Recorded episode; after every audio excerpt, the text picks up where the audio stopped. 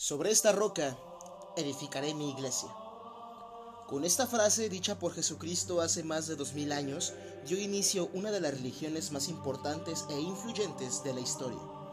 Una institución que vela por la paz del mundo, que ampara a los desprotegidos, que alimenta al hambriento y viste al desnudo. O al menos eso se supone, pues sabemos que la Iglesia Católica ha sido protagonista de decenas de historias muy cuestionables, incluso bajo sus propios términos y condiciones. Una institución con siglos de historia y un gran poder que llegó con el paso del tiempo. Pero, ¿cómo pueden pasar literalmente siglos manteniendo ese nivel? Dicen que la historia la escriben los vencedores, y la Iglesia Católica ha ganado muchas veces, dándose el lujo de poder ocultar eventos y personajes de manera casi perfecta pero errares de humanos, y hoy conoceremos una de las mejores historias supuestamente ocultas de la Iglesia Católica. Mi nombre es Isaac Flores. Ve tu sillón favorito y toma asiento, que hoy te cuento una mujer en el Vaticano, la historia de la papisa Juana.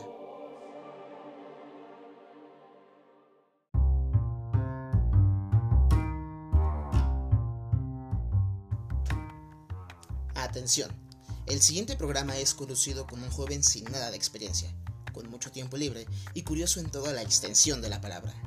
Notas de irrelevancia mundial, comentarios que nadie pidió y historias que no sabías que necesitabas conocer. Casi todo esto y quizá mucho menos está por comenzar, así que ve a tu sillón favorito y toma asiento, que esta será una plática de sillón.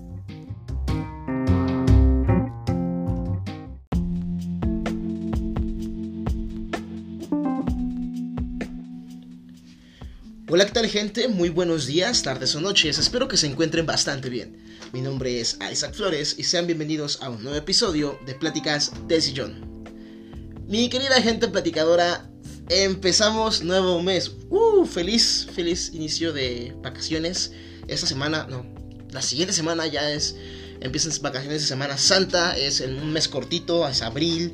Ya empezó oficialmente la primavera, qué jodida es la primavera. Eh, yo soy obviamente del team frío, a mí me, ultra mega mama estar en frío. Pero no es que desprecie la primavera, es que me parece muy molesto dormir bañado en sudor.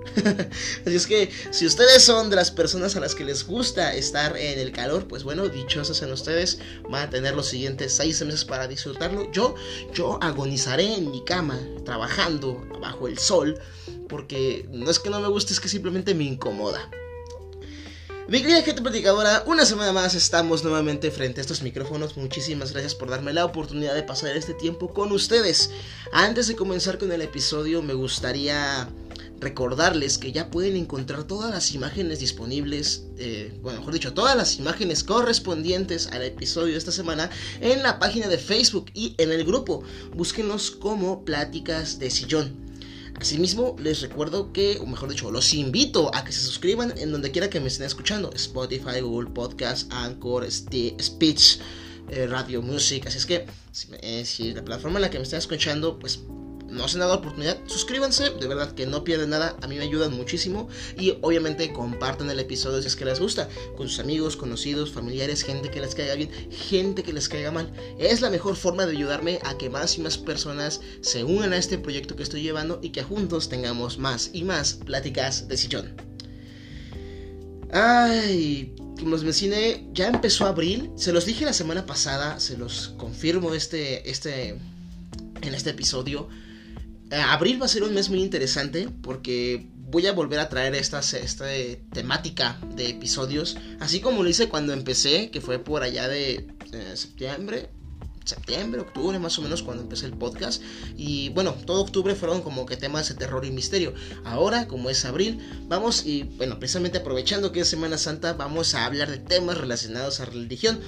Eh, obviamente, bueno, les dejo y se los confirmo y se los reafirmo, no me canso de decirlo. Yo no soy una persona religiosa, pero, pero crecí, nací, tuve la fortuna de vivir en el seno de una familia que sí lo es. Además de que yo ahí tengo mi historia, ¿eh? tengo mi historia con la religión. Creo que ameritaría contarla posteriormente o quizás a lo largo de los episodios se las voy a ir revelando de poquito a poquito. Eh, a resumidas cuentas, quiero aprovechar este mes de abril, al menos las primeras tres semanas, que son esta semana que es cuatro, la siguiente semana, eh, las siguientes dos semanas, para aprovechar eh, este como ambiente religioso que hay en la, en, las, en la sociedad. Hay gente que me escucha fuera de México, así es que no sé si tengamos las mismas fechas. Según yo, sí tenemos las mismas fechas. Así es que si son de otro país, eh, hay gente que no me... Eso me gusta mucho, ¿eh? Me siento raro diciéndolo, pero hay gente que no me escucha que es de Latinoamérica, que es de Alemania, que es de Estados Unidos, entonces, y es incluso de Europa. Entonces, si ustedes no comparten las fechas eh, que nosotros tenemos de Semana Santa, pues bueno, quizás no me entenderán, aunque son temas muy generales, por así decirlo. No voy a hacer una crítica directa a la religión, sino que voy a hablar de temas relacionados a... La semana pasada, cuando hablé del episodio de, bueno, la motivación del por qué decidí hablar sobre por qué los hombres vivimos menos, si no han escuchado el episodio, van a escucharlo, está bien divertido. Este, les mencioné que yo cuando empecé a a buscar eh, episodios o temas para el podcast, pues bueno, hice como una lista. Yo ya tenía alguna lista de temas relacionados a la religión, pero creo que este fue el momento preciso para poder eh, tocarlos y exponerlos de forma, mm, yo diría que más apropiada. Eh, van a ser únicamente tres episodios seguidos. El, último episodio, que va a ser la última semana de abril, lo tengo reservado para un evento súper importante del cual tengo planeando el guion ahora sí casi casi desde que empecé. Pero bueno, eso será más adelante. Por ahora vamos a empezar ya con el episodio de esta semana. Un episodio muy entretenido, un episodio del que yo ya sabía del tema, pero nunca me animé a buscar más al respecto. Yo me quedé con la idea de que me apareció la información random un día en internet, decidí buscarla muy poquito, me enteré brevemente y luego la dejé pasar, pero se quedó en mi cabeza, así es que se las traigo aquí a ustedes, a las expongo. Ojo, yo sé, porque me toca ver las visualizaciones y qué personas interactúan con las publicaciones que hago en redes sociales, que por cierto, en paréntesis, en el grupo de. En la página de Facebook de Pláticas y Sillón, estoy compartiéndoles memes correspondientes, pues, a. O mejor dicho, como subjetivos al tema. Cosas que me voy encontrando. Ahí, por ahí hay noticias. Entonces, váyanse para allá para que los chequen. Eh, bueno, cierro paréntesis. Eh, eh, este tema, yo digo, yo sé que hay gente que me escucha que es muy religiosa, que es muy católica, y pues bueno, espero de verdad no me lo tomen a mal. Es únicamente la información de que a mí me gusta, que me llamó mucho la atención y me gustaría exponerlo y compartirlo con ustedes pues para abrir el debate. Bueno, hasta ahí. Creo que son todos los avisos, dudas, comentarios, sugerencias que tengo que hacer por esta ocasión. Vamos a empezar ya con el episodio porque la verdad es que va a ser un poquito largo, pero es un episodio que la verdad está muy entretenido, está muy polémico y creo que viene muy a bien, es muy acorde con los días que estamos viviendo, con los tiempos que estamos viviendo. Lo verán más adelante. Vamos a empezar ya porque como dijo Jack el destripador, vámonos por partes.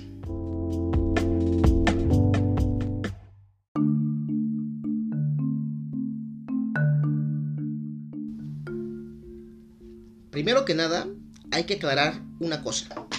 Y es que al igual que algunos temas anteriores, hay que partir de un supuesto, un se supone. Pues en los registros oficiales no hay marca de, de alguna papisa o alguna mujer en la escala de jerarquías en la Iglesia Católica. Pero, como siempre, hay personas que se encargan de repasar los datos con lupa en mano, y así fue como llegamos a conocer la historia o historias como las que le voy a contar el día de hoy. Catalogada como un mito o una leyenda, la historia de la papisa Juana es uno de los secretos del Vaticano y que cada vez que se hace mención de ella siempre se busca desviar el tema tachándolo como un invento. Varios son los factores que han creado en las personas que saben del tema los que hacen dudar de la versión oficial. Fechas, nombres, crónicas innecesariamente exactas, coincidencias, etc son solo algunas de las características que envuelven este, este pasaje secreto de la historia. Así pues, en un intento por hacer saber la historia, el día de hoy les vengo a contar y platicar con ustedes sobre Juana, la única mujer que llegó a ser papa. Esta historia me gustaría aclarar primero por qué me decidí por ella, cómo la elegí, cómo me enteré. Porque siempre lo hago cada vez que toco un episodio, un tema la historia de una mujer que llegó al Vaticano, yo creo que... ¿Hace cuánto fue? bueno, se los dije hace poquito. Yo tengo una relación, ahora sí que de amor-odio con la religión católica. Yo estuve en mi juventud. Puedo decir que en mi juventud tengo 21 años, cuando era muy pequeño, desde muy chiquito. Yo siempre, pues, les dije, nací en el seno de una familia católica, siempre fui muy creyente. Yo, eh, a resumidas cuentas, me metí lo más que pude dentro de mi comunidad a nivel religioso. Tanto así que hubo quien incluso, bueno, de mis familiares, apostaba a que yo iba a entrar a un seminario. Y sí lo tenía planeado, la verdad es que sí. De hecho, yo fui a preguntar a algunos, tenía familiares, tengo un tío que estuvo en un seminario, tengo una tía que está en Roma, Italia en este momento, es monja. Entonces, la idea de que un miembro más de la familia se una a, a las filas del catolicismo, pues no sonaba nada extraño. A mí la verdad es que nunca me gustó del todo. Siempre sí, bueno, soy una persona muy curiosa, una persona que una explicación sencilla no se queda, no es suficiente para mí y me gusta preguntar el porqué de las cosas. Entonces cuando yo tuve dudas y empecé a preguntar el porqué de todo lo que me rodeaba y veía que las respuestas eran ambiguas, que las respuestas eran cerradas, que las respuestas no concordaban con mis ideales, pues decidí alejarme poco a poco hasta que finalmente terminé formando mi propia forma de pensar y decidí alejarme y cortar completamente lazos con la religión. Soy una persona atea, ah, sí, atea, agnóstica actualmente y me siento bastante cómodo con mi posición. Yo comprendo y respeto a las personas que tienen alguna religión, no solamente la católica, la que sea. Pero eh, los comprendo, los respeto, no me meto con su vida hasta que no se meten con la mía. Es como que, mira, yo te respeto, tú respétame y nos vamos a llevar muy bien. Aún así, el hecho de que yo me haya metido tan a fondo dentro de la, de la, de la sociedad religiosa de mi, de mi localidad, pues obviamente que me dejó algunas cositas se... Es que de verdad no me lo van a creer, ¿eh? Yo asistí al catecismo como todos los niños, tengo todos mis sacramentos, hasta la confirmación. Yo era de esos niños que iban a confesarse cada semana, iba a misa de sábados y domingos en la mañana, yo siempre comulgaba. Me llegó al punto en el que me convertí, me convertí en monaguillo, estudié para ello porque te entregan como dos, tres semanas y luego ya eres monaguillo, fui monaguillo un par de años. Eh, posteriormente el sacristán de mi parroquia eh, le caí muy bien, la verdad. A mí también me cae muy bien el Señor, todavía lo, estimo mucho, don Milo. y me invitó a formar parte de, eh, bueno, a ayudarle en la sacristía. para ese momento yo ya era, ya había terminado mi catecismo, era parte de un grupo de jóvenes que se llamaban Soldados de Cristo, se llama, todavía está.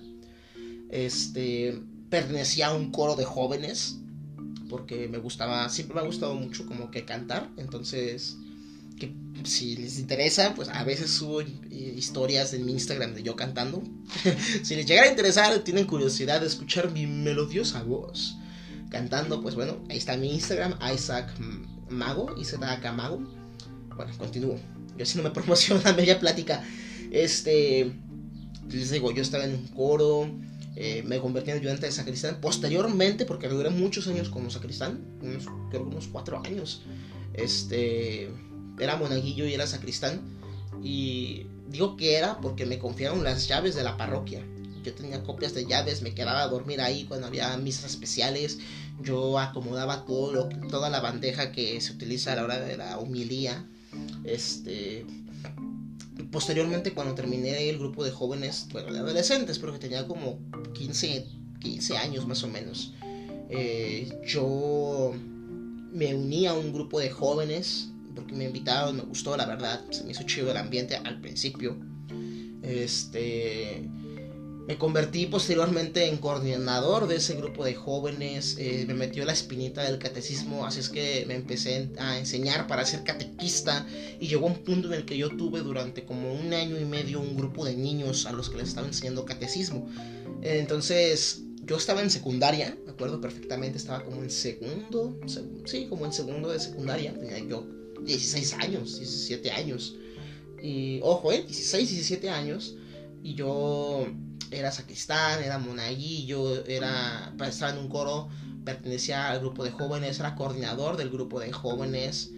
Este, era catequista, tenía mi grupo de niños, me estaban postulando para aventarme como coordinador del grupo de catecismo. Yo era el único, aparte de que era el más chico, porque todas las todas eran muchachas y señoras pues arriba de 20, 25 años, 27, creo que la más joven después de mí era una muchacha de 27 en ese entonces. Entonces yo tenía 16, 17 años, era el único, aparte de que era el más chico, era el único hombre que había hasta el momento, según tengo entendido, sigo siendo el único hombre que dio catecismo a esa edad. A ese nivel yo estaba dentro de la iglesia. Eh, pero fíjense que parte de el hecho de que me tocó un grupo chiquito de niños, porque eran de los primeros libros, así se maneja aquí donde yo vivo, por libros, libros de 1, 2 y 3, que son para niños de hasta como 6, 7 años, niños de kinder, primero de primaria, luego ya se va al 4, 5 y 6, que son niños de como de segundo de primaria a cuarto, y luego ya 6, 7 y 8, que ya son para muchachos que están en en secundaria. Total, me estoy revolviendo. El chiste es que estar con esos niños me abrió muchos los ojos. La verdad, que yo tuviera que exponerles temas tan complejos de una manera simple para que lo creyeran y lo entendieran a la primera. Ahí fue donde yo dije, algo no está bien aquí. Así es que a partir de ese momento yo empecé a cortar lazos con la religión. Eh, eso y que pasaron muchas cosas a mi alrededor. No les voy a contar toda mi vida aquí, pero fue en ese momento. Entonces yo me alejo, pero me quedé con mucho conocimiento. Les digo, les explico toda mi trayectoria para que me entiendan. Yo sé mucho del tema. Cuando a mí me toca debatir con alguna persona que no está de acuerdo con mi postura religiosa, eh, porque me ha pasado, me, me pasaba muy seguido antes, ya casi no, porque ya saben cómo soy, no se meten conmigo tanto, pero ellos trataban, ahora sí que literalmente con Biblia en mano, tratar de regresarme al buen camino, y lo hago entre comillas, ¿eh? Pero pues yo con Biblia en mano les demostraba mis puntos, entonces sí me gané algunas enemistades, tuve algunas broncas con familiares, pero son cosas que quedaron en el pasado. Todo esto porque yo sé del tema, yo escuché muchas cosas y precisamente en una de esas tantas investigaciones que hacía eh, referido al tema de religión fue que me enteré de esta historia. Les digo, 2015, 2016, por aquel entonces. Así es que, bueno, ese es todo el, contexto que tienen que saber de por qué elegí este tema. Porque había un motivo y creo que esta semana va a quedar muy bien. Acabamos de pasar marzo, que es el mes de la mujer, 8 de marzo. Concordó bastante bien quisiera el por qué vivimos menos los hombres. Ahora vamos a hablar sobre ese tema. Y creo que tiene muchos contextos históricos que vienen muy acorde a los días que estamos viviendo hoy. Pero bueno, ya les expliqué el contexto, ese es el motivo de por qué quiero hablar de este tema, por qué voy a hablar de este tema, así es que eh, tengan un poquita paciencia, escuchen, porque de verdad que se pone bien interesante todo lo que hay alrededor. Chismecito, chismecito histórico, así es que vamos a empezar.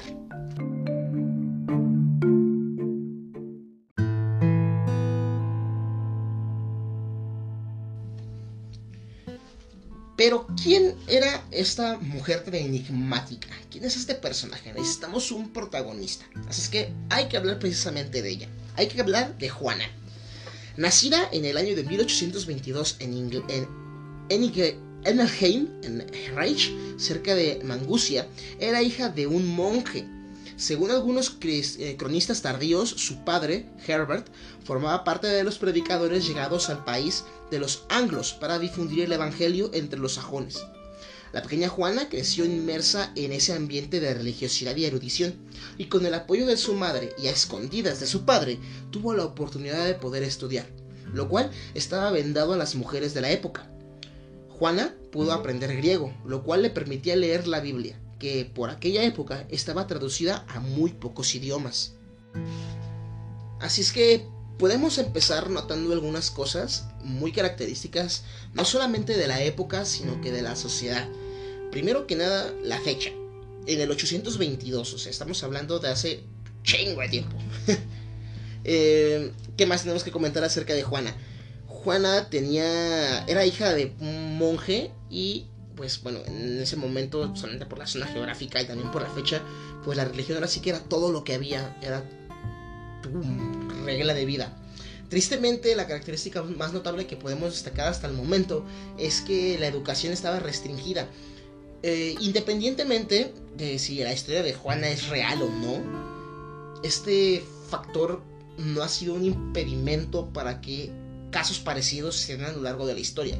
Les traje algunos casos, mini casos así, los comentaré más adelante.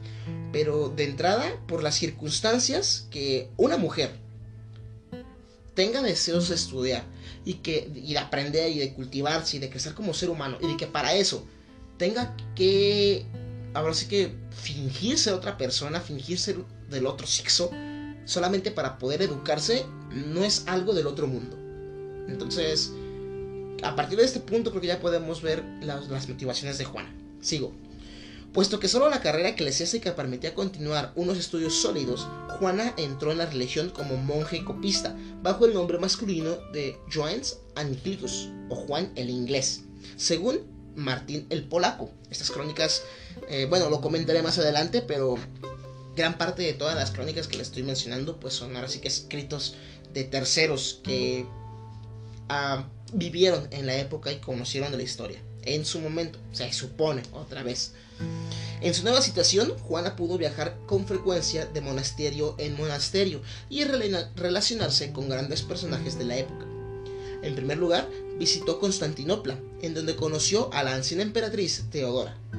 Pasó también por Atenas para obtener algunas precisiones sobre la medicina del rabino Isaac Israelí. Ah, mira, un tocayo. de regreso en Germania, se trasladó a Regmund, Francum, o el reino de los francos, a la corte del rey Carlos el Calvo. Entonces, el segundo punto que podríamos resaltar es las, los personajes históricos de los que se hace mención que tuvieron o que convivieron con Juana. Eh, son personajes reales que vivieron en la época, así que no es descabellado que los mencionen con esta exactitud. Creo que este sería medio punto, porque si una persona pero más adelante, si quisieran inventar esta historia, pues sería fácil agarrar un personaje de aquí y un personaje de allá y de repente también conoció a este de aquí y sería parte de la ficción. Pero creo que el contexto en el que se desenvuelve Juana hasta este momento es bastante sólido. Una mujer que se hace pasar por un monje, que este monje pues tiene que viajar mucho, así es que en sus viajes conoce celebridades de la época. Eh, tiene sentido hasta este momento. Juana se fue a Roma en el 848 y allí obtuvo un puesto docente, siempre disimulando hábilmente su identidad. Ella fue bien recibida en los círculos eclesiásticos, en particular en, la curia. A causa de su reputación de erudita, fue presentada al Papa León IV y enseguida se convirtió en su secretaria para los asuntos internacionales. En el año de 1855, tras la muerte del Papa, Juana se hizo elegir sucesora con el nombre de Benedicto III o Juan VIII. Aquí quiero hacer una pausa. Lo voy a mencionar más adelante, pero eh, este es el principal factor que pone en tela de juicio la veracidad de esta historia. Estos dos papas, en la línea cronológica, de, bueno, en la línea del tiempo de todos los papas que han existido, estos nombres existen, son nombres reales. Benedicto III y Juan VIII. Entonces, a ella la acomodan como uno de estos dos. Es... Creo que por demás interesante que tengamos una fecha exacta. o sea, que esté tan bien elaborado el mito se me hace demasiado como para que fuera una mentira digo, ahorita lo veremos más adelante, pero hay motivos de sobra como para querer desprestigiar a la Iglesia Católica en este momento. Pero hacer una historia tan elaborada con el único fin de molestar eh, se me hace un poquito demasiado, más para la época. Ahora, dos años después, la papisa que disimulaba un embarazo fruto de su unión carnal con el embajador Lamberto de Sajonia, que también es, un nombre real, comenzó a sufrir las, las contracciones del parto en medio de una procesión y dio a luz en público. Según Jean Maigi, Juana fue lapidada por el gentío enfurecido. Según Martín el Polaco, murió a consecuencia del parto. Eh, estaba leyendo las crónicas que, que relatan este acontecimiento tan único del que un papa da luz. Y en, hay versiones que dicen que estaba caminando por la calle en una especie de procesión. Y fue cuando empezó a tener las contracciones y dio a luz a una niña. Y hay otra versión que dice que iba montando a caballo cuando por el trotar del caballo empieza a tener las contracciones. Digo, son diferencias, pero ambas. Luego también hay esta, esta separación de. En una versión da luz y ahí mismo la matan y en otra este, muere por culpa del parto, que, era, que es algo bastante común y más para la época. Entonces, ahí tenemos como que la primera tangente. O iba en el caballo y, se, y el, part, y el trotar es lo que le hizo a, este, dar a luz y se murió por el parto. O iba caminando en una procesión, la caminata le provoca el parto, la gente se enoja y la mata ahí mismo. Cualquiera que sea el resultado, los dos son trágicos. Ahora, siempre según la leyenda, la suplantación de Juana obligó a la iglesia a proceder a una verificación ritual de la virilidad de los papas electos. Un eclesiástico estaba encargado de examinar manualmente los atributos sexuales del nuevo pontífice a través de una silla perforada. Acabada. Ay, perdón. Acabada la inspección, si todo era correcto, debía exclamar: Duo sabet et que significa tiene dos y cuelgan bien. Además, las procesiones para Además, las procesiones para alejar los recuerdos ignominios evitaban en lo sucesivo pasar por la iglesia de San Clemente, lugar del parto, en el trayecto del Vaticano a Letrán. Eh, todo esto, pues utilizado por los detractores de estas versiones, se sostuvieron por muchos años hasta que en el año de 1562 el agustino Onoforio Pantivillo redactó la primera refutación seria de aquella leyenda. A resumidas cuentas, esta es toda la historia que tenemos de Juana la Papisa. Una mujer que en su afán de querer educarse decide hacerse pasar por un hombre, eh, consigue los puestos, su carisma le gana el cariño de la sociedad, avanza en la jerarquía de la iglesia, llega al punto en el que es como que la segunda al manto del Papa León el, padre, el papa muere, ella se nombra o se apunta como la sucesora, todos lo aceptan, tiene una relación carnal por ahí con, con un embajador, tiene un hijo y el hijo pues tiene la desgracia de nacer y la expone al mundo como lo que era, una mujer, que para ese momento pues era una abominación. Así es que... Eh, me puse a buscar, a tratar de buscar un poquito más de información al respecto. Lamentablemente la versión, esta es toda la versión que se maneja, es toda la información que hay al respecto. No hay una gran cantidad de, diferencias entre una crónica y la otra. Hay dos crónicas muy buenas, ahorita se las voy a leer, pero esta es la historia como tal. Lo interesante de este caso es todo lo que hizo la iglesia por tratar de, primero, bueno, mejor dicho, no los voy a spoiler, por tratar de desmentir la, la la, esta, historia por tratar de demostrar que era falsa, el contexto que hace pensar que es real. Y luego, más curioso, más adelante, eh, motivos de... es que, ¿verdad? No quiero contarles porque si no voy a recibir esto el, el capítulo, todo el episodio en 15 minutos. Pero hay muchos motivos para pensar que esta historia es más que una leyenda. Así es que esa es la historia de Juana hasta aquí, hasta este momento, es todo lo que sabemos de ella. Más no podemos encontrar. Así es que ahora vámonos a leer un poquito, o mejor dicho, vámonos a contar y a platicar sobre las versiones que hay alrededor de la historia, que son muy interesantes.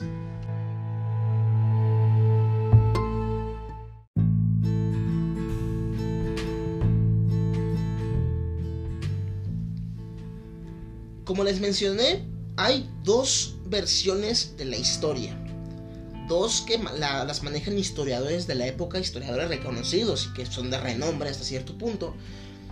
Así es que podemos partir a, eh, vamos a analizarlas, vamos a saber ambas versiones, hay que ver qué diferencias hay y vamos a comprobar pues si hay em, puntos de puntos críticos, puntos de inflexión que nos podrían dar luz sobre este misterio para ver si Juan en realidad existió. La primera versión es de Martín de Obapa y es la siguiente. Juan el Inglés nació en Maguncia, fue papa durante dos años y siete meses, cuatro días y cuatro días. Murió en Roma, después de lo cual el papado estuvo vacante durante un mes. Se ha afirmado que este Juan era en realidad una mujer, que en su juventud, disfrazada de hombre, fue conducida por un amante a Atenas.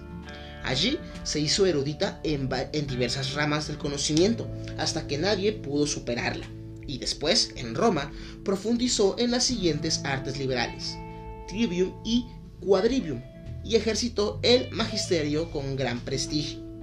La alta opinión que tenían de ella los romanos hizo que la eligieran papa. Ocupando este cargo, se quedó embarazada de su cómplice.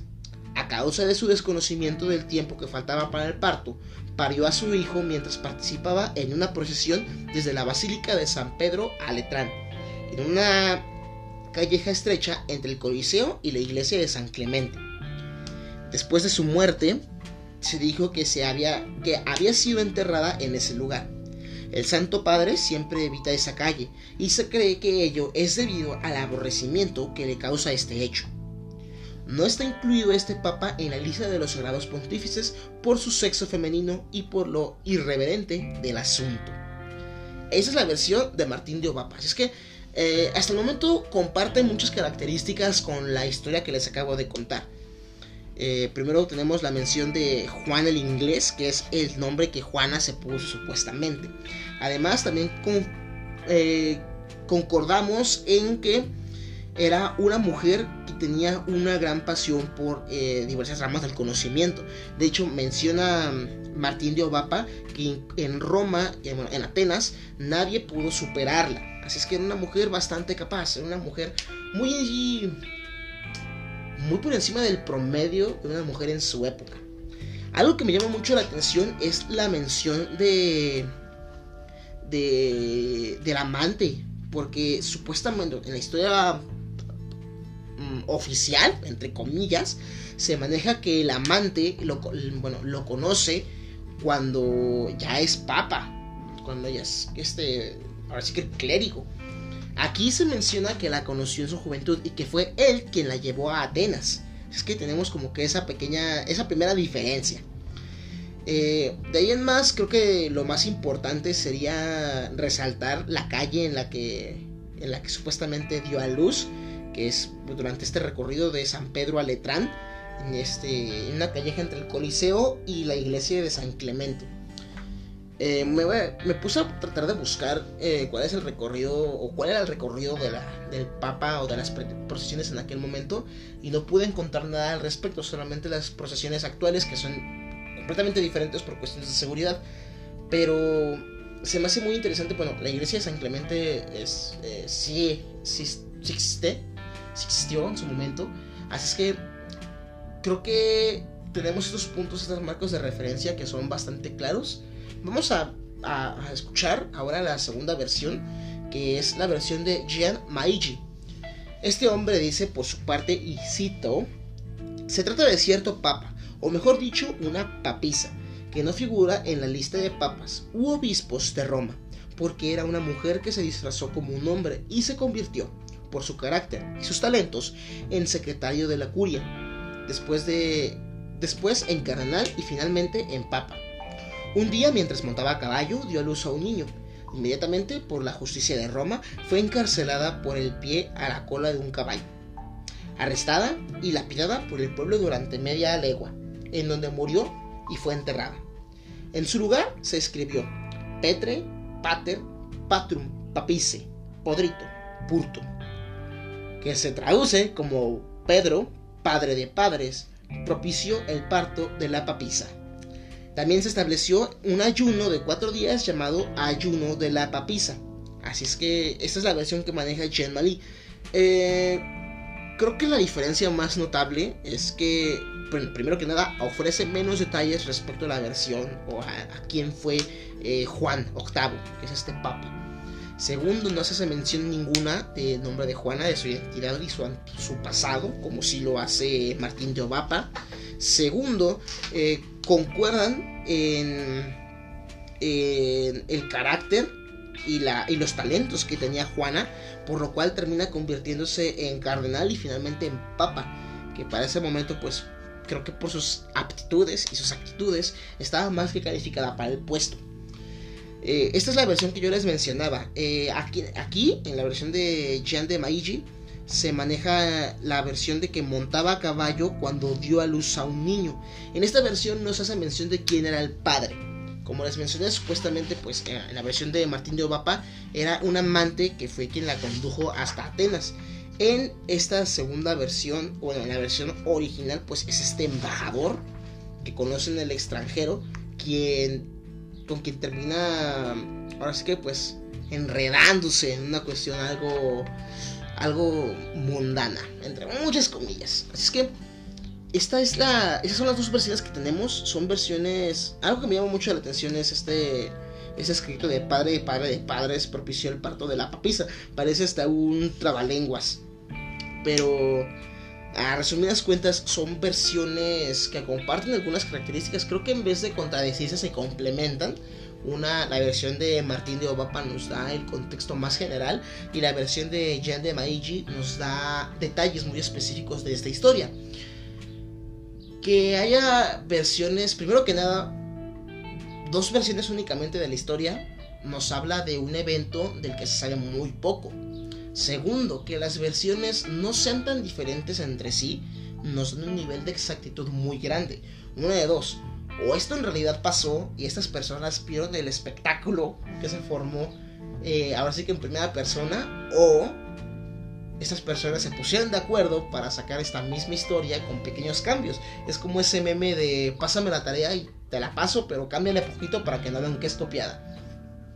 Entonces, que no haya tantas versiones, que no haya tanta información extra alrededor, que sean detalles muy específicos, que nos den nombres de los personajes, que nos den características que concuerden en muchas cosas, creo que es un buen punto para analizar si la historia pudo o no pudo haber pasado.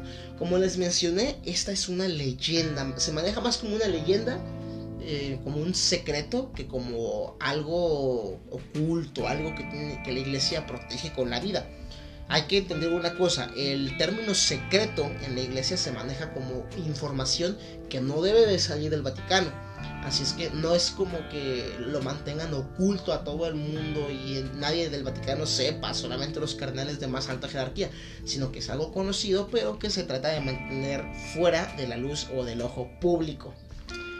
Entonces, yo me quiero quedar con el apartado con el que lo dan. Lo catalogan como una leyenda. Y si sabemos, las leyendas siempre tienen algo de verdad.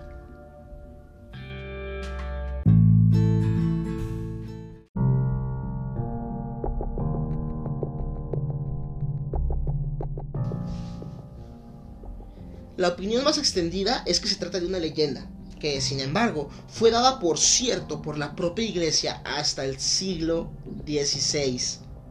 La, ojo, quiero hacer una pequeña pausa hasta aquí. La iglesia, otra vez, quiero repetirlo.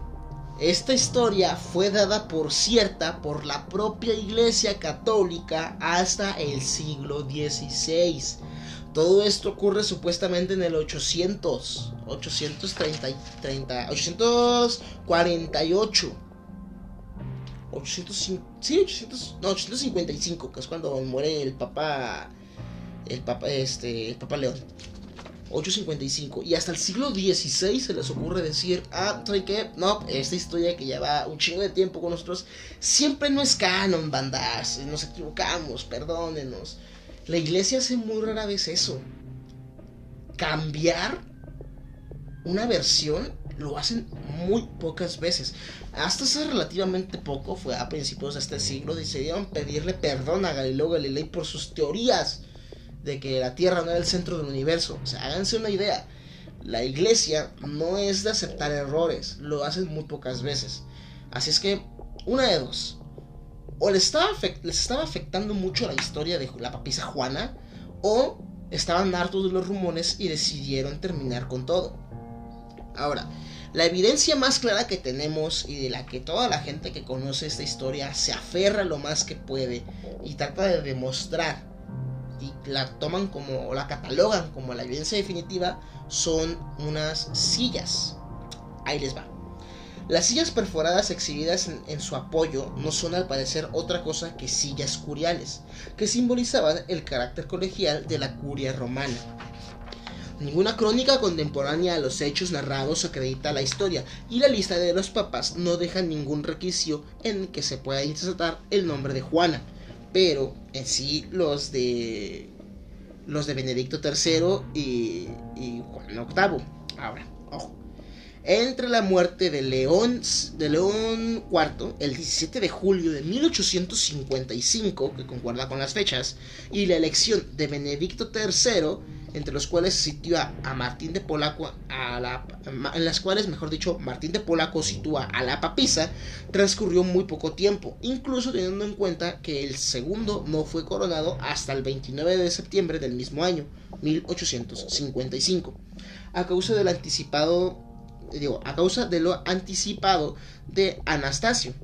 Esos datos son confirmados por pruebas sólidas, como monedas y documentos oficiales de la época.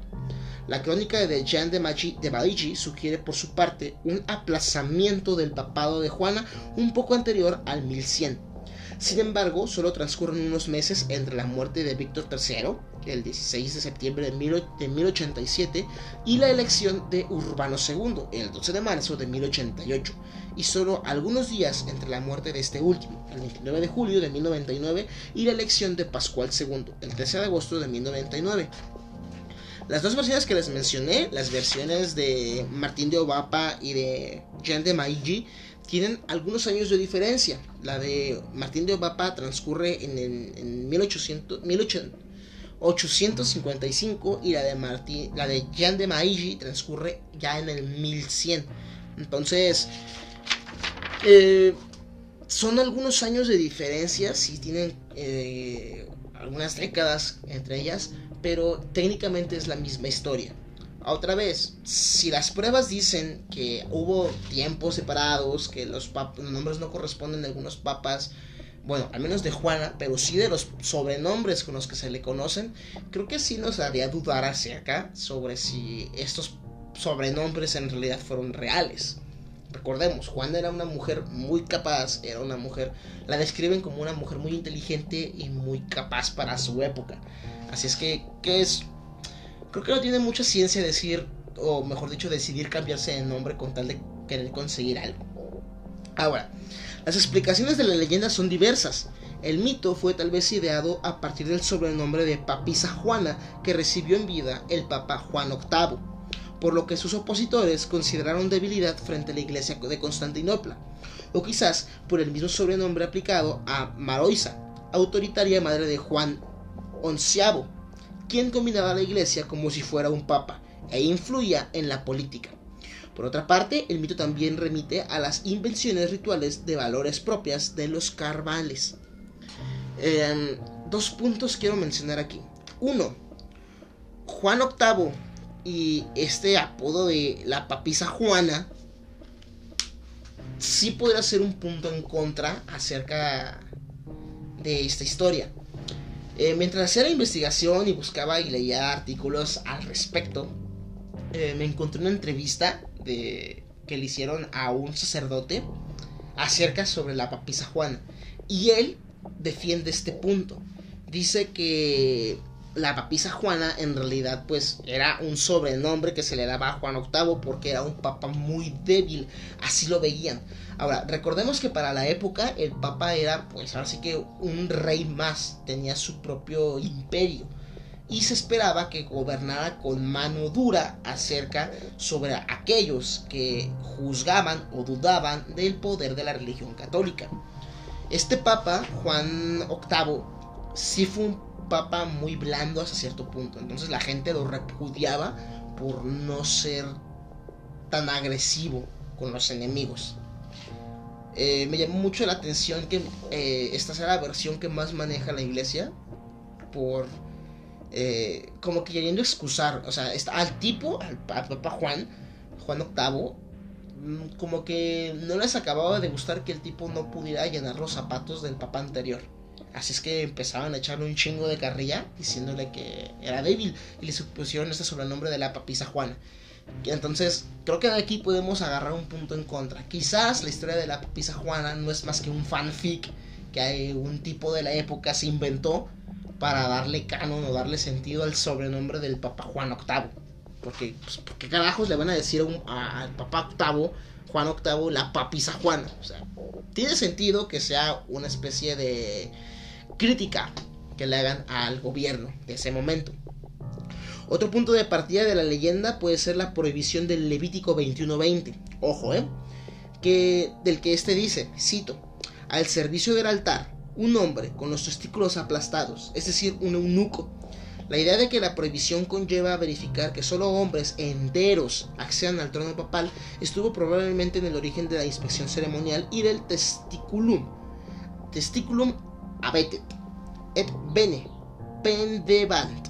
Un tema sugestivo para, una, para un disputado de Cuoclibet estudiantil en la eclesiástica de la Edad Media.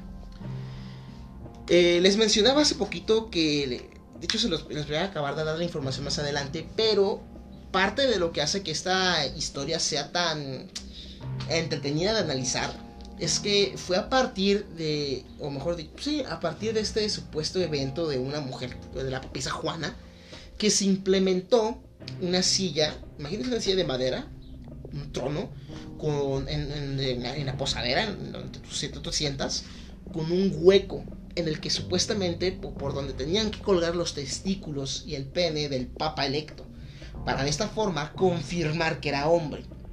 Es bastante curioso que se empiece a tomar esta tradición, este proceso, este trámite burocrático, justamente después de la historia de la papisa Juana. Creo que ese es el punto más interesante de analizar. ¿Por qué hacer algo tan innecesario, tan ay, con tintes tan homosexuales. este, justamente después de este escándalo. O sea, la conspiración ahí está, ¿eh? Por eso les digo, hay que manejar esa historia como un supuesto, un se supone. Ahora, la leyenda se ha desarrollado a lo largo de la Edad Media. La primera mención conocida se encuentra en la crónica de Jean de Maigi, dominico, del convento de Metz, redactada hacia el 1255. La leyenda se propagó muy rápidamente y sobre una gran extensión geográfica, lo que puede hacer suponer que existía con anterioridad y que el dominico se limitó a consignarla por escrito. Así es que puede ser que ya era un secreto que se sabía a voces. Digo, la gente antes pues no tenía medios de comunicación como los que tenemos. Casi todo se transmitía de forma oral. Entonces, lo que hizo Jean de Maigi fue únicamente dejar escrita la historia para que los para que aquellos que no pudieran escucharla de la voz de alguien pudieran enterarse de ella. Entonces, que tanta gente sepa del tema también es interesante. Eh, podría ser una verdad a voces. Hacia el 1260, la anécdota reaparece en el Tratado de las diversas materias de la predicación de Esteban de Borbón, también dominico, y de la misma providencia eclesiástica que Maigi pero es sobre todo el relato hecho por Martín el Polaco, que ya les conté, y su crónica de los pontífices romanos y de los emperadores hacia el 1280 al que se le asegura el éxito de esta historia. La acogida que hacen los medios eclesiásticos de la anécdota, que en un principio fue aceptada como cierta, se ha explicado después por el interés del caso jurídico y por una voluntad de imponer una interpretación oficial del supuesto acontecimiento. Al parecer, los fanáticos que les gustó este fanfic de Juana la Papisa, empezaron a discutir cuál era la versión oficial. Fue hasta ese momento que la iglesia decidió decir que ninguna de las dos era la iglesia oficial, que ambas eran falsas y decidió echar ambas por la borda. Aunque no habían dicho eso hasta que se hizo el revuelo. Ya hemos visto varias veces en la historia como cuando un dato, un hecho, una historia comienza a ganar fuerza, que las, los gobiernos deciden censurar la historia, deciden hacerla a un lado y una de dos, o desmentirla o desaparecerla. En este caso optaron por desmentirla. Y no fue hasta que tomó fuerza mientras se manejaba como una verdad a voces, como un cuento que se contaba entre la gente, parece ser que no les incomodaba. Lo cual es bastante interesante y creo que es hasta contradictorio. Porque, ¿por qué vas a permitir que el pueblo se ponga a inventar historias para desmentirte a ti como institución? Digo, si sabes que están haciendo el chisme, si sabes que se está regando, si sabes que se está llegando a grandes partes del mundo sin control, esto eventualmente va a ser perjudicial para ti. Se tuvieron que esperar hasta el momento más crítico de la discusión para tratar de arreglar las cosas. Yo me imagino para conseguir el, el mal menor. Pero creo que es bastante llamativo, bastante curioso, curioso, curioso, iba a decir otra vez, bastante curioso, que no fue hasta el momento extremo, hasta lo, más, el pico más grande de, de la crisis, que decidió la Iglesia Católica actuar y hacer algo al respecto. La leyenda es rápidamente revivida con fines polémicos. El franciscano Guillermo de Ockman denuncia una intervención diabólica en la persona de Juan, que prefigura a la de Juan eh, adversario de los espirituales, disidentes, o mejor conocidos como disidentes franciscanos. Eh, posteriormente, obviamente, la historia se retomó y se pusieron y se le cambiaron algunos tintes, se le dio un contexto más controversial. Durante el gran cisma de Occidente, la historia de Juana prueba, para las dos facciones, la necesidad legal de una posibilidad de destitución papal. También fue recogida por el polimista Han Hust y después por los luteranos, que veían en Juana la encarnación de la prostituta de Babilonia, descrita en el Apocalipsis.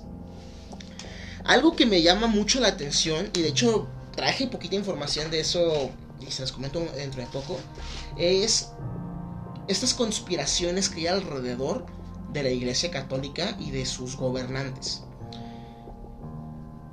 Yo no soy una persona mucho de conspiraciones, no soy, o sea, me parecen entretenidas. Es lo que estoy haciendo aquí, analizarlas, eh, dar puntos a favor, en contra, desmentirlas, eh, darles, o sea, ponerlas en tela de juicio.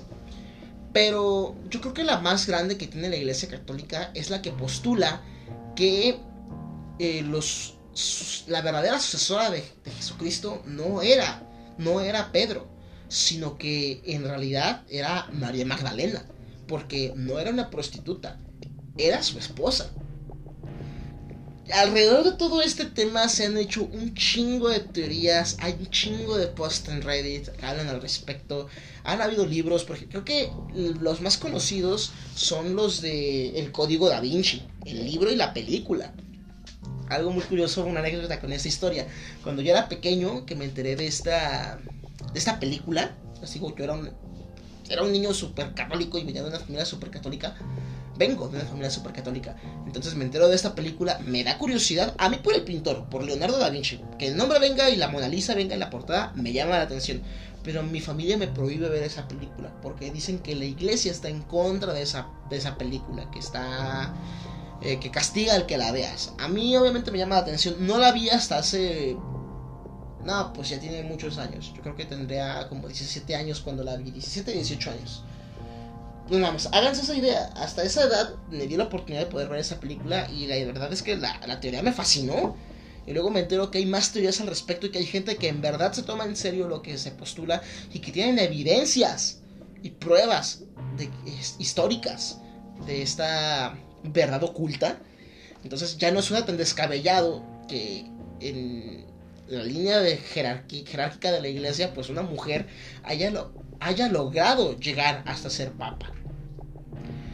Ahora, eh, Giovanni, Boccaccio escribió sobre la papisa Juana en el año de 1362 en su libro de biografía de mujeres de Morebius Claris. Así es que tenemos todavía más gente que decide rescatar la historia y seguir manteniéndola viva. Eso también es un punto muy interesante y creo que también deberíamos analizarlo. Que la historia, lo que empezó como una tradición oral, termine convirtiéndose en un escrito que se pasa de generación en generación y que o sea, cuando la iglesia decide eh, desmentirlo y castigar el hecho de que se siga comunicando esta historia, que justamente a partir de eso más gente reconocida de la época decida mantenerla viva para que la historia siga conociéndose, creo que es una buena señal para pensar en que esto en realidad pasó. Porque ya le hemos visto muchas veces como en, momentos críticos de la historia, el medio oral o el medio literario funciona como una especie de copia de seguridad de los hechos que han pasado. Más cuando se quiere mantener registro de un hecho histórico. Digo, actualmente, incluso para el poder, no, incluso en esa fecha, el poder de la iglesia ya era bastante. Entonces, desmentir una, historia así creo que no les resultaba tan complicado. Pero que se hagan intentos por seguir preservando la historia, por seguir manteniéndola a flote, creo que es una buena señal para poder juzgar y opinar sobre la historia de la papisa Juana.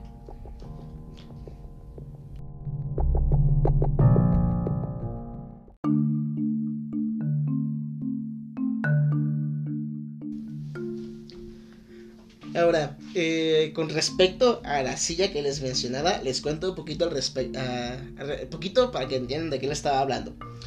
Eh, este interés por ridiculizar al Vaticano derivó en otra leyenda sobre los métodos despectivos o expeditivos puestos en marcha por los cardenales para evitar más casos como el de Juana. Según las leyendas, la farsa de Juana obligó a la iglesia a comprobar la virilidad de los papas electos a través de un cargo eclesiástico el Palpati, encargado de revisar manualmente los atributos sexuales de cada uno de los nuevos pontífices a través de la sendia setercoria o la silla perforada. Las versiones cambian sobre si la comprobación era solo visual o mediante el tacto, o si el ejecutante era un diácono o un joven cardenal.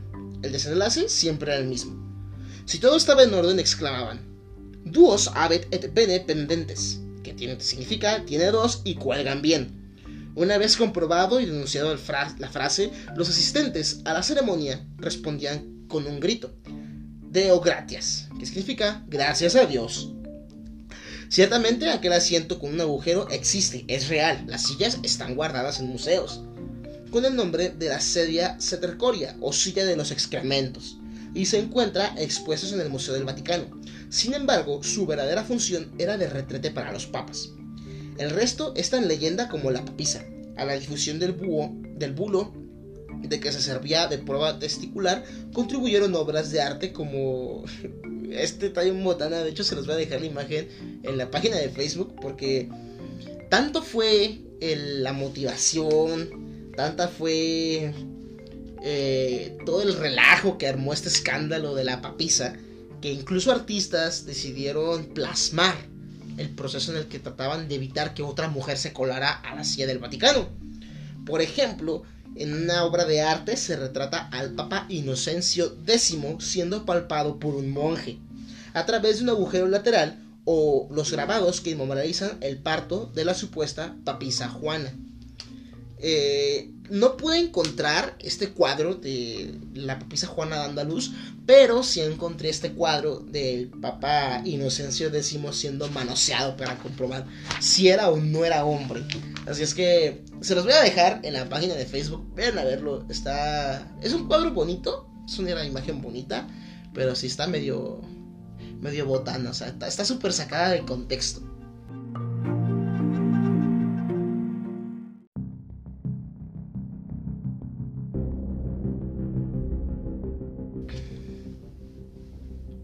Pero a todo esto, ¿qué es lo que dice la iglesia al respecto? ¿Qué opina la iglesia sobre esta, este intento por tratar de rebajarlos, de humillarlos? Ahí les va. Todos estos ataques llevaron al erudito Onofrio Panvidio, monje agustino, a redactar en el año de 1562 la primera refutación seria de la leyenda. En su Vitae Pontificium, o Vida de los Papas, en el siglo 17, los luteranos se unieron a sus argumentos. En 1886, el griego Emanuel Rogidis publicó La Papisa Juana, que vino a realizar el mito. Digo, a realzar el mito. Antes, Petrarca se había visto atraído por la leyenda. En el siglo XX se interesaron por ellas otros escritores como Lawrence Durrell, René Dunant o Alfred Jerry. Las pruebas principales del carácter enteramente mítico de la papisa son Ninguna fuente histórica contemporánea entre las historias de los papas tienen conocimiento de ella. Tampoco se hace mención de ella hasta la mitad del siglo XIII. Resulta increíble que la, de, que la aparición de una papisa se hubiera, hubiera sido un hecho histórico. De haber sido cierto, no hubiera sido notada por ninguno de los numerosos historiadores del, del siglo X o del siglo XIII. En la historia de los papas no hay lugar en donde encaje esta figura legendaria. Entre León IV y Benedicto III, donde Matheus Polonius la coloca, no es posible insertarla, porque León IV falleció el 17 de julio del, 855 e inmediatamente después de su muerte, Benedicto III fue elegido por el clero y por el pueblo de Roma. Aquí quiero hacer una, una anotación. Y es que, según la historia que manejan ambas versiones, Juana era la segunda al mando del Papa León IV. Y cuando él fallece, el pueblo es quien la elige por sus actitudes. Entonces, además de que ella se pone el nombre de, de, de Papa, ella se pone el nombre de Benedicto III o de Juan VIII. Benedicto III es el nombre que ella se pone, Juan VIII es el nombre que posteriormente le dan. Así es que por, con el, por este, porque con eso la confunden supuestamente con el papa que era débil. Pero creo que aquí sí podemos poner un poco de duda. Ahora, Himmerman, arzobispo de Reims, informó a Nicolás I de, la, de que un mensajero que había enviado a León IV se enteró de la muerte de este papa y por lo tanto dirigió su petición a Benedicto III, quien la resolvió. Todos esos testigos prueban que las fechas dadas en las vidas de León IV y Benedicto III eran correctas y que no hubo interrupción de la línea de sucesión entre estos dos papas, de modo que en este lugar no hay espacio para la supuesta papisa. Menos claro de que, pues, como les dije, en realidad Benedicto III haya sido Juana. Más adelante es aún menos probable que una papisa pudiera insertarse en la iglesia de papas cercanos al año 1100 entre Víctor III y Urbano II o Pascual II, como sugiere en la crónica de Jean de Maigi. Sin embargo, en el libro El Segundo Mesías de los autores Christopher Knight y Robert Lomas, en la página 70 dice, y cito, aunque no existen pruebas que puedan demostrar que esta historia es cierta, la iglesia misma dio fe de ella plenamente, al igual que al público en general. Todavía aparece en una hilera de bustos de la Catedral de Siena, con la inscripción Joanes VIII, Femina ex Angilia, que significa Papa Juan VIII, mujer inglesa. Poco antes, en ese mismo libro, se da otra explicación para la carta de Arcano II, o mejor dicho, para la carta de Arcano número 12 del Tarot, identificándola no como la ramera de Babilonia, sino como María Magdalena, que según descubrimientos templarios había sido la primera papisa por delegación directa de Jesucristo. Así es que, eh, aunque la iglesia se ha encargado de decir que no es cierto, que, es, que, no hay registros históricos, que en realidad nunca hubo una Juana, sino que fue Benedicto, este, Benedicto III, o sea, aunque ha intentado desmentir la y negarla, creo que hay fundamentos suficientes para poder decir que tiene muchas probabilidades. Me quedo con esta idea final de que los templarios descubrieron que María Magdalena en realidad era la sucesora directa de Jesucristo. Es lo que ya les había mencionado hace rato. Eh, esta, teoría se maneja en el código da Vinci. Eh, hay un sinfín de teorías alrededor de ello. De hecho, incluso hay este, evangelios apócrifos que manejan esta versión de los hechos. Eh, si algo caracteriza muy bien a la religión católica y al Vaticano es el machismo. Una asociación cuyos gobernantes únicamente son hombres. Es algo que es muy, muy característico de esta asociación. Digo, tienen a las monjas, tienen a las hermanas que sí ayudan, pero no tienen todos los beneficios, características, ventajas que sí tiene un sacerdote, que sí tiene un cardenal, que puede llegar a tener el papa. Entonces, si la Iglesia Católica, esto es un supuesto nuevamente, si el Vaticano en sus archivos tiene escondido en lo más profundo el testamento de Jesucristo, pongan ustedes, que es una teoría real, tiene el testamento de Jesucristo en el que em, deja a María Magdalena como la, descubre como su esposa y su sucesora, pero al Vaticano no le conviene porque está formado de puros hombres, pues obviamente que esa parte de la historia no la sacan. Y posteriormente, años, siglos después, se le escuela una mujer hasta el Vaticano.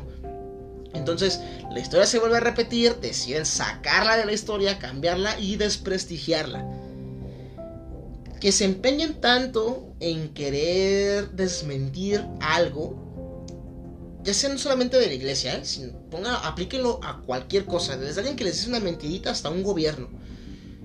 Que te empeñes tanto en querer desmentir algo, mm, no es porque te moleste, es porque puede destapar más cosas. Así es que creo que la historia de la pizza Juana nos da mucho en qué pensar con respecto a la actitud de la iglesia y estas características que tristemente la definen también como una institución sumamente machista, sumamente ocultista y sumamente cerrada para con el mundo. Una institución a la que si algo no le gusta, tiene la capacidad y el poder de poder borrar ese renglón de la historia y reescribirlo como mejor les parezca.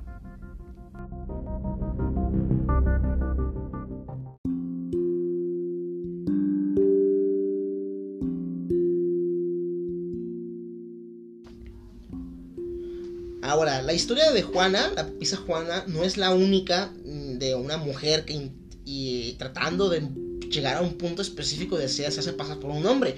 Ha pasado muchísimas veces en la historia. Si no puedes con tu enemigo, pues únetele. O mejor dicho, vístete como él. Y así lo hicieron para poder desarrollar su vocación, cumplir su sueño, luchar por una causa o realizarse con un trabajo que les habían prohibido ejercer. Así lo han hecho muchas, muchas mujeres. Les voy a contar tres historias. La primera, Snut. Dios mío, esos nombres egipcios. Snoop.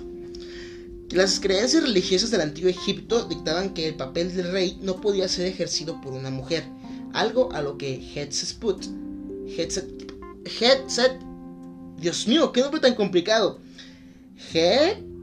Hatshepsut, eh, vamos a decir, algo a lo que Hetze no podía preocuparse demasiado. Sin embargo, para combatir ese sacrilegio y rectificar su autoridad, la reina optó por disfrazarse de hombre y así caldarse con los atributos de los faraones hombres, además de adoptar los, los apitetos reales del rey del Alto y del Bajo Egipto, y el señor de las dos tierras.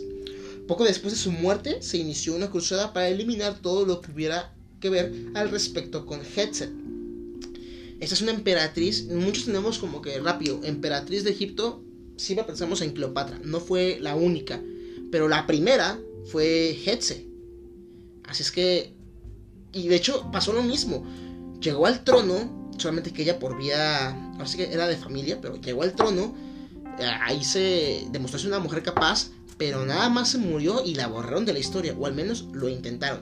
Les voy a dejar una foto de ella y su historia detallada en la página de Facebook para que vayan a verla.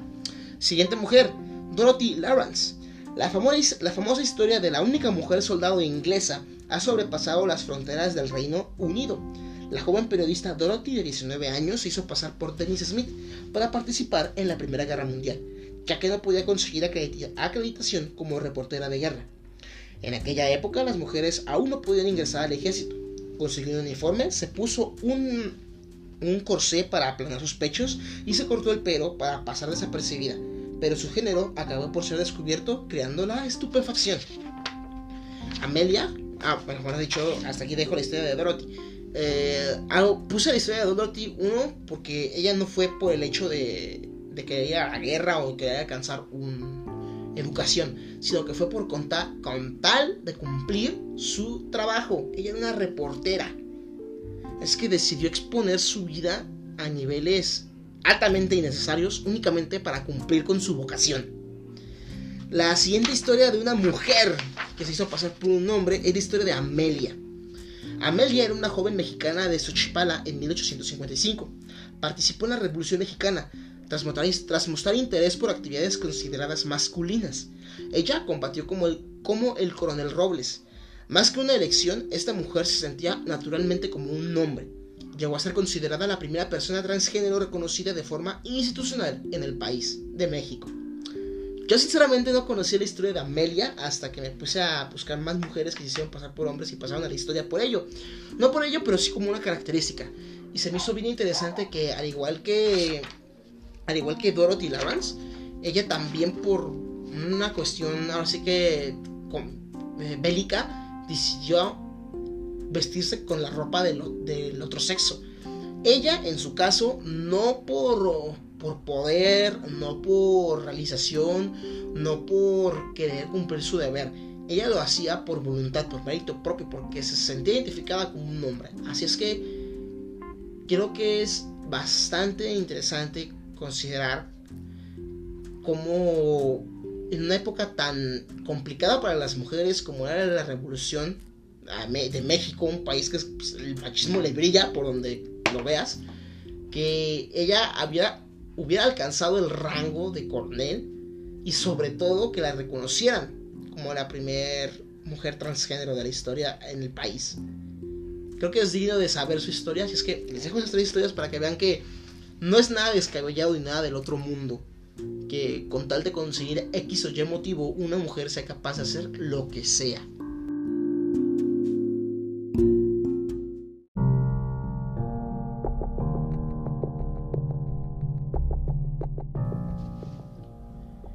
Y bueno, finalmente todo el revuelo que se armó y que se sigue armando y que desde que se censuró la historia de la pizza Juana hasta nuestros días. ¿Por qué una mujer no puede tener un cargo en la jerarquía de la Iglesia Católica? Tristemente, para el Vaticano, la ordenación de una mujer es un delito tan aberrante como el abuso sexual. De acuerdo con la doctrina católica, el sacerdocio está reservado a los hombres, porque Cristo eligió solamente a los hombres como sus doce apóstoles. La enseñanza está considerada una inspiración divina y es inefalible, o mejor dicho, infalible. El Papa Francisco viene sosteniendo la prohibición repetidas veces, pero a la vez insiste en que la iglesia es femenina por naturaleza y no pudiera existir sin las mujeres ya ha hecho un llamado para que las mujeres tengan un rol más importante en los niveles de forma en los niveles de toma de decisiones de la iglesia y creó una comisión en el año de 2016 con el fin de estudiar el rol de las mujeres diáconos en los comienzos de la iglesia. Los defensores del sacerdocio femenino argumentan que Cristo eligió solo hombres por los condicionamientos sociales de la época y la influencia de la mentalidad pagana, según explica la Agencia Católica de Informaciones. La elección de entonces de varones sería simplemente un hecho histórico que puede ser superado.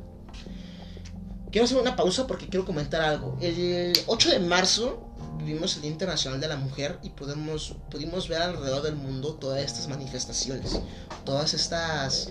Eh, estos grupos de mujeres que se unen para pedir, carajo, sus derechos.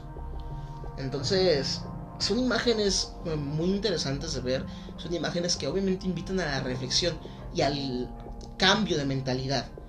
En lo personal, la imagen que más me llamó la atención fue de un grupo de monjas que se unieron a la marcha feminista. Y sus pancartas exponían esta situación. Cómo ellas marchaban porque la iglesia las reconociera como miembros activos de la organización y les permitiera ejercer como lo hace un hombre.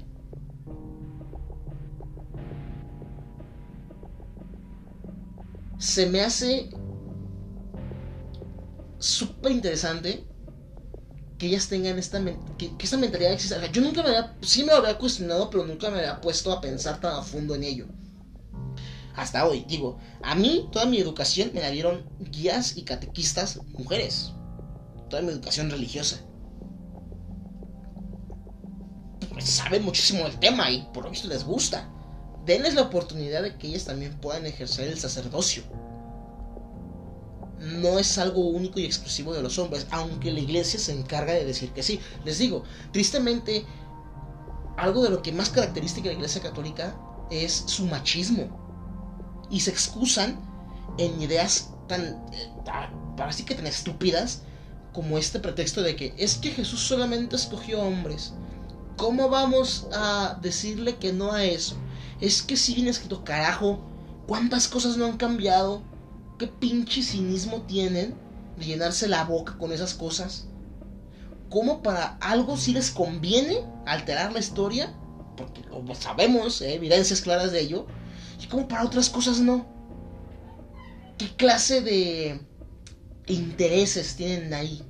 ¿O es que en su cabecita no les cabe la idea de poder abrirse un poquito de la sociedad del mundo? Digo, afortunadamente esto va a sonar bien feo para la gente que es creyente y me está escuchando. Afortunadamente su tiempo se les está acabando. Porque eh, he visto cifras recientes de, por ejemplo, aquí en México del INEGI eh, y en las nuevas generaciones, la religión ya no les está interesando. Actualmente, de hecho, este, este dato me lo, me lo encontré hace poquito, el año pasado, pero El año pasado en México hubo más ateos que católicos. Y eso se me hace bien chingón. No solamente por ser yo ateo, sino porque a las nuevas significa que a las nuevas generaciones estas imposiciones ideológicas de la religión ya no las toman como un determinante en su vida. Digo, yo conozco gente, de verdad, hay gente que conozco de mi edad que ha decidido cambiar su vida a una vida religiosa de fe y está perfecto, de verdad es admirable que decidan tomar ese camino. Y se respeta, pero también es muy, muy emocionante y muy respetable ver cómo los más chiquitos, los más jóvenes, desde muy temprano empiezan a cuestionar todo lo que se les está enseñando y deciden ahora sí que dudar. Ya no se quedan con la ya no se quedan conformes con las explicaciones que les dan porque ya tienen el raciocinio de decir esto a mí no me cuadra no me convence no me gusta. Por qué tiene que ser así hay respuestas se puede cambiar no ok no quiero. Bye chao y lo digo por experiencia propia eh porque lo estoy viendo en mi familia. Yo tengo hermanos menores y es el razonamiento que ellos están empezando a tener solos. Yo en mi casa procuro no hablar al respecto de ello de religión. Eh, sí, de repente en cuando mi familia hace comentarios medios críticos, yo respondo igual, digo, pues, este, deben de, si nos llevamos, pues se aguantan. Pero en ocasiones que he escuchado a mis hermanos chiquitos hablar al respecto, tienen razonamientos que yo no tuve hasta que entré en crisis por allá de mis 14, de mis 15 años, que fue cuando yo empecé a cuestionarme todo esto de la religión. Entonces, se me hace muy padre que los tiempos que estamos viviendo actualmente sean tiempos de cambio y que los esté viendo y esté viviendo este proceso tan vivo, tan, tan, tan de cerca. Ahora, siguiendo con los argumentos estúpidos que da la iglesia, dicen que el Señor escogió como apóstoles a doce varones. Le seguían y servían mujeres, claro, algunas más fieles y enérgicas que los apóstoles, pero no las llamó al ministerio sacerdotal, por ende ellas no pueden ejercer. En concreto, el sacerdocio es para los hombres porque Dios así lo ha dispuesto y solo Dios sabe las razones que tuvo para hacerlo. Ah, de verdad que... Es que yo no quiero criticar de verdad, pero es que no se ayudan nada, no se ayudan poquito. No meten ni las manos para tratar de defenderse. El alto magisterio eclesiástico responde negativamente a esta reivindicación, apoyándose en dos argumentos, uno teológico y bíblico, y otro histórico, que pueden resumirse así. Número uno, Cristo no llamó a ninguna mujer a formar parte del grupo de los apóstoles, y la tradición de la iglesia ha sido fiel a esta exclusión, no ordenando sacerdotes a las mujeres a lo largo de los 20 siglos de historia del catolicismo. Esta práctica se interpreta como voluntad explícita de Cristo, de conferir solo a los varones, dentro de la comunidad cristiana, el triple poder sacerdotal de enseñar, santificar y gobernar. Solo ellos, por su semejanza de sexo con Cristo, pueden representarlo y hacerlo presente en la Eucaristía. Esto lo saqué de, la página del Vaticano, ¿eh? Y y de entrevistas que han hecho portales al respecto. Y me quedo con esto solamente los hombres pueden ejercer por el parentesco del sexo con Jesucristo. Porque él, eso, él fue hombre y yo también soy hombre y por eso y te chingas. Ese es su argumento. Afortunadamente, parece que esta situación no siempre fue así y eso me da un chingo de gusto. Ahí les va. Debajo del arco de la Basílica Romana aparece un fresco con cuatro mujeres, Dos de ellas son las santas Praxedes y Prudencia, a quienes está dedicada la iglesia. Otra es María Madre de, Madre de, Madre de Jesús Nazaret. Sobre la cabeza de la cuarta hay una inscripción que dice Teodora Episcopa, obispa. La Teodora está respaldada en mosaico, no así como de episcopa, mejor dicho, la Teodora, nombrándola como la obispa o la encargada de la ceremonia. En el siglo pasado se descubrieron inscripciones que hablan a favor del ejercicio del sacerdocio de las mujeres en el cristianismo primitivo. En una tumba de Tropea, Calabria, Mandrión, en Italia, aparece la siguiente dedicatoria a Leta Previstera, que data de dedicados de mediados digo del siglo V. Y dice, consagrada a su buena fama, Leta Presbítera, vivió 40 años, 8 meses y 9 días, y su esposo le eligió este sepulcro. La precedió en paz, la víspera de los idus marzo. Otras inscripciones de los siglos 6 y 7 atestiguan igualmente la existencia de mujeres sacerdotes en Solone, Dalmacia, presbítera sacerdota, Hipnona, diócesis africana, diócesis africana de la cual fue obispo San Agustín, cerca de 40 años. En las cercanías de Poiteres, en Francia, presbítera, en Tracia, y de, de más escritos que se han encontrado en otras partes. En un tratado sobre la virtud de la virginidad del siglo IV, ojo, eh, tratado sobre la virtud de la virginidad atribuido a San Anastasio, se afirma que las mujeres consagradas pueden celebrar juntas la fracción del pan sin la presencia de un sacerdote varón. Las santas vírgenes pueden bendecir el pan tres veces con la señal de la cruz, pronunciar la acción de gracias y orar, pues el reino de los cielos, ojo, ojo, ¿eh? Quédense con esta cita el reino de los cielos no es ni masculino ni femenino. Todas las mujeres que fueron recibidas por el Señor alcanzaron la categoría de varones. Iban muy bien, la verdad. Esta cita de que el reino de los cielos no es ni masculino ni femenino iba muy bien, pero solo se echó en tierra. ¿Se fijan? En una carta del Papa Galesio I, dirigida a los obispos del sur de Italia en el año 494, les dice que se ha enterado, para gran pesar suyo, de que los asuntos de la iglesia han llegado a un estado tan bajo que se anima a las mujeres a oficiar en los sagrados altares y a participar en todas las actividades del sexo masculino al que ellas no pertenecen. Ojo, o sea, nos está yendo de la chingada y nomás por eso nos puedes ayudar. Pero nos puedes ayudar a final de cuentas. Los propios obispos de esta religión italiana habían concedido el sacramento del orden a mujeres y éstas ejercían de funciones sacerdotales con normalidad. Así que parece ser que para el 494 las mujeres sí podían ejercer la vocación del sacerdocio. ¿Qué pasó? No lo sé. ¿En qué momento decidieron echar toda esta idea para atrás? No tengo ni la más de las respuestas. Pero ay, carajo, de verdad que es que no se ayuda a la iglesia, de verdad. Ay, me escuché como regio. no se ayuda en nada. Solos, solitos se echan tierra en cada oportunidad que tienen. Ah, bueno, ya lo saben. Tienen esa información. Ahora, les digo, Sé que la historia de la pizza Juana es algo descabellada, pero son muchos los datos que hay alrededor que podrían confirmar que en realidad sí pasó. Y que como muchas cosas que han pasado en la historia, simplemente se borró.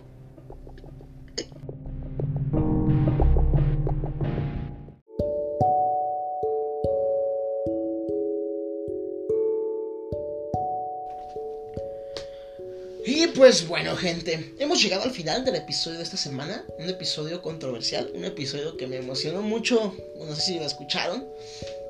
Un episodio muy nutritivo, la verdad. Y creo que muy acorde para los días que estamos viviendo. Les agradezco muchísimo que se hayan quedado conmigo hasta el final del episodio. A ti, personalmente importante, por quedarte conmigo hasta este momento. Eh, nuevamente les recuerdo, si quieren ver las imágenes de, este episodio, pues ya están disponibles en la página y el grupo de Facebook. Vayan a buscarlo como Pláticas de Sillón.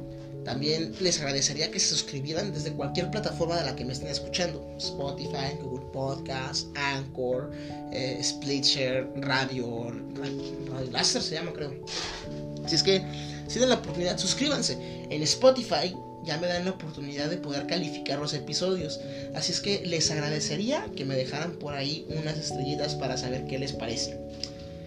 Em, les me digo, este mes de abril van a ser temas así, temas relacionados a la religión, eh, temas lo pude notar interesantes y creo que es importante poder abordarlos.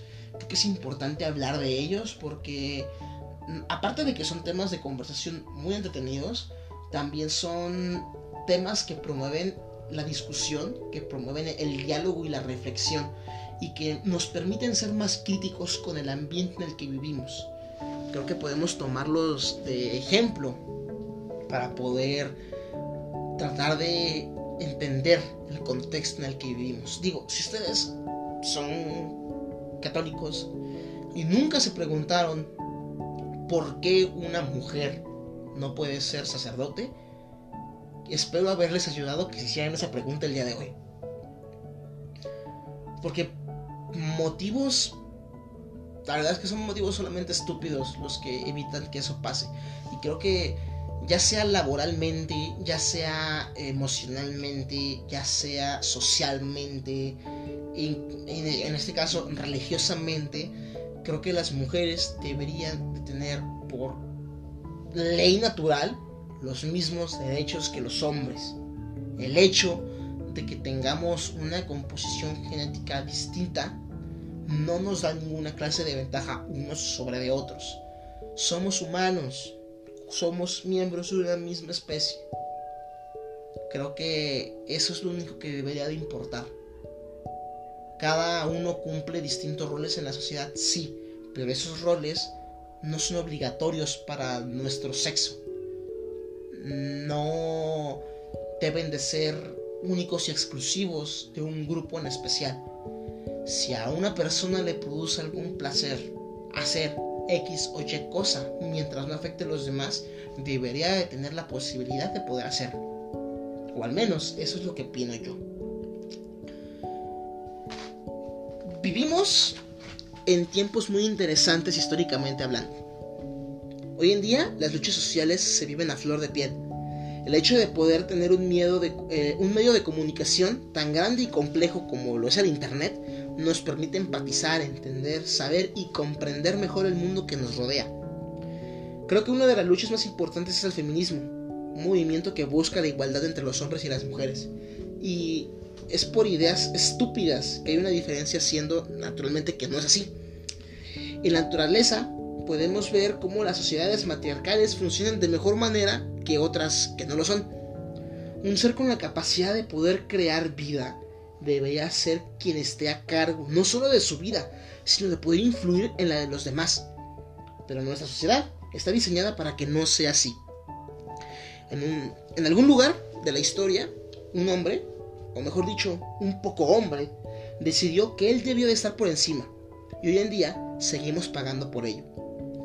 Afortunadamente, como se los mencioné, estos son tiempos de cambio tiempos en los que hombres y mujeres luchan juntos como miembros de una sola especie por el bien de todos. Quizás la historia o la leyenda de la papisa Juana sea un mito, pero si algo sabemos de historia es que los cuentos, como este, siempre tienen algo de verdad. No es imposible que una mujer pueda hacer lo que quiera, y si lo que una mujer quiere es ser líder de una de las instituciones más poderosas del mundo y de la historia, es solamente cuestión de tiempo para que eso pase. Mi nombre es Isaac Flores. Muchísimas gracias por haberse quedado conmigo hasta el final del episodio. Eh, les deseo que tengan un excelente inicio de semana, fin de semana, fin de mes, no importa cuándo me estén escuchando. Y obviamente pues comparten este episodio si les gustó con sus amigos, conocidos, amigos, familiares, gente que les caiga bien, gente que les caiga mal es la mejor forma de ayudarme a que más y más personas se unan a este proyecto personal y que juntos tengamos más y más pláticas de sillón. Nos escuchamos la siguiente semana aquí por este mismo canal. Eh, a mis redes si les interesa mi vida personal. Está en Instagram como Isaac Mago. Por ahí posté historias y selfies y fotos curiosas que ya pasan en la semana. Ahí está el grupo y la página de Facebook. Únanse, ahí les dejo las imágenes, compártalas, denle me gusta, pregunten, comenten. Al final de cuentas, creo que es la mejor forma de poder seguir con este proyecto. Que la verdad me gusta mucho ver que las, las las visualizaciones suben. Y eso me motiva a seguir y seguir creciendo. Vámonos pues porque tengo más cosas que hacer, así es que muchísimas gracias por haber quedado hasta aquí. Ya me despedí de ustedes como mil veces, así es que pórtense muy mal. Chao, chao.